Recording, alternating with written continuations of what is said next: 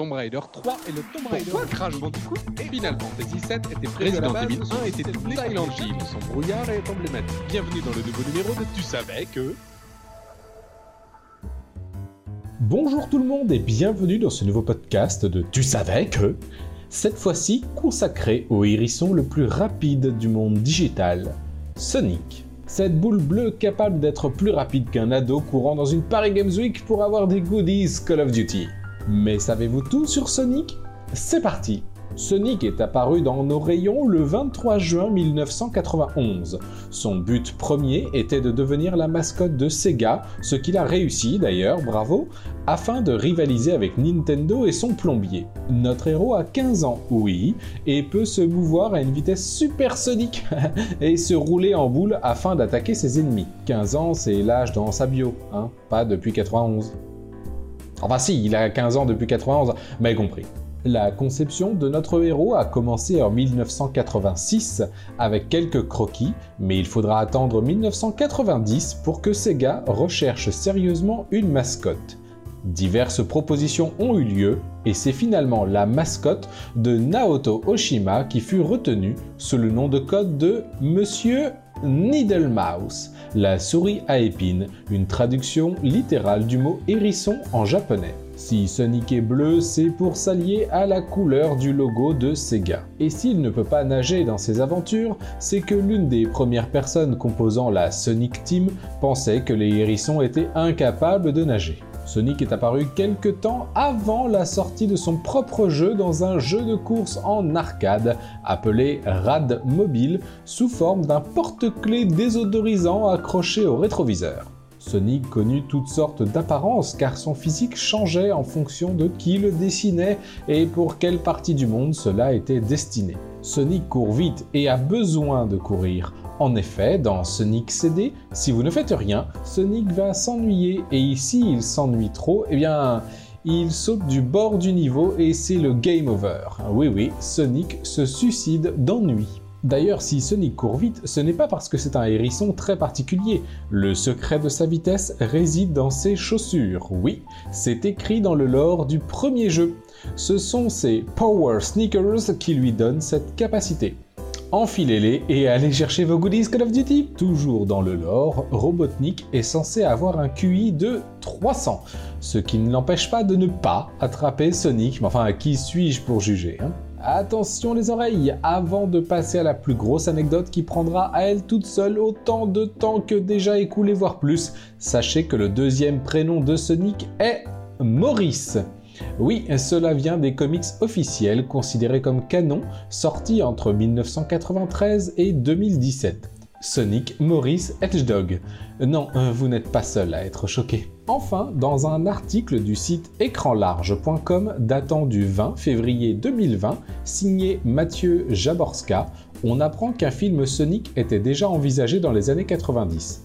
Tout se met en place en août 1994. Mais une première limite se posa, les effets spéciaux. En effet, Sonic devait être intégré en image de synthèse, le tout dans un film réalisé en prise de vue réelle et les effets spéciaux en 1994, mais voici l'histoire du film et je cite les mots et phrases écrits par Mathieu Jaborska.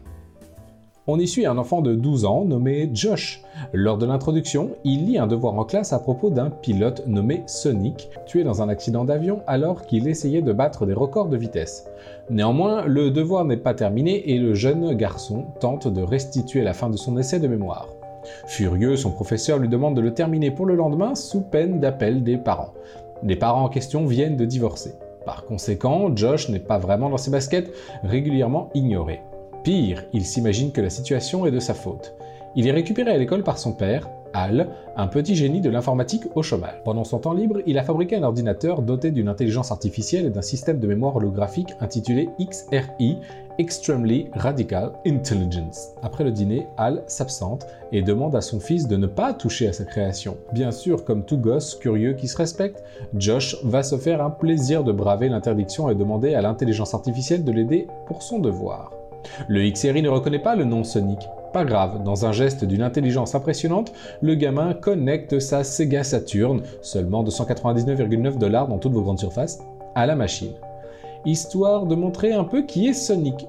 Sonic sort du jeu, pour le plus grand plaisir de nos rétines, accompagné par son ennemi, le docteur Robotnik, qui attendait depuis des années de faire irruption dans le monde réel. Ce dernier embarque avec lui un petit groupe de sbires, eux aussi censés être en CGI. Les deux personnages s'enfuient. Le monde n'est pas tendre avec le hérisson véloce qui se mange les poteaux dans la rue. Difficile donc pour lui de traquer le bad guy. Quand Al revient chez lui, tout est en ruine et Josh accuse des cambrioleurs. Sa mère Lisa déboule et se dispute une fois de plus avec son ex-mari, au plus grand désespoir de leur fils. Celui-ci va donc dormir chez sa génitrice, mais un Sonic fatigué le réveille pendant la nuit. On se croirait presque dans un film d'horreur.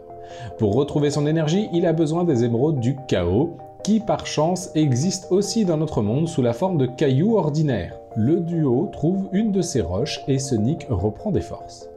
Josh demande un peu de ce pouvoir à son nouvel ami, qui lui en laisse juste assez pour terminer son devoir en 30 secondes. Il lui explique ensuite qu'il ne faut pas utiliser un tel pouvoir avant de savoir le maîtriser. Robotnik, lui, s'est installé dans un parc d'attractions et utilise le pouvoir des émeraudes pour dominer le monde en toute simplicité. Il recrute une bande de sales gosses qu'il transforme en robots oppressifs, les Bullybots, oui oui, chargés de casser tous les cailloux pour en extraire des gemmes.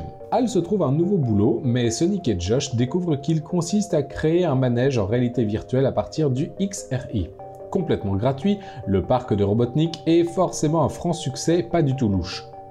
Mais nos deux héros se rendent compte que le manège en question servirait à transformer tous les enfants en robots. Plus réaliste encore, le méchant docteur souhaite en réalité utiliser les émeraudes du chaos pour digitaliser les merveilles du monde comme l'Everest ou la forêt amazonienne grâce au XRI et faire payer le monde pour les voir. À l'issue d'une scène de poursuite qu'on imagine palpitante, Sonic est capturé, Josh essaye de tout raconter à ses parents, ce qui ne marche évidemment pas. En parallèle, les enfants robotisés rentrent chez eux et se montrent inhabituellement sages. Inspiré par un discours prononcé précédemment par Sonic, se battre pour ce qu'on croit, ce genre de choses, le gosse s'en va affronter son ennemi et libérer son ami.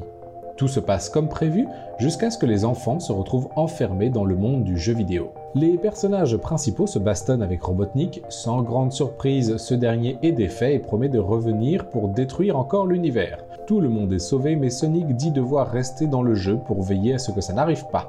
Tout le monde pleure, Hal détruit sa machine, évidemment trop dangereuse, et la famille en ressort bien sûr grandie. Avant de débrancher l'engin, Josh remarque que son ami lui fait un clin d'œil sur le coin de l'écran. Youpi, il y aura une suite. Voici donc à quoi ressemblait le premier film Sonic imaginé dans les années 90. Si vous avez vu le film de 2020, à vous de comparer. Voilà, je suppose que vous en savez suffisamment pour briller en soirée sur le thème Sonic. Si vous avez aimé le podcast, n'hésitez pas bien sûr à le partager et à m'envoyer un message sur Twitter, james.cr. Je vous souhaite une bonne journée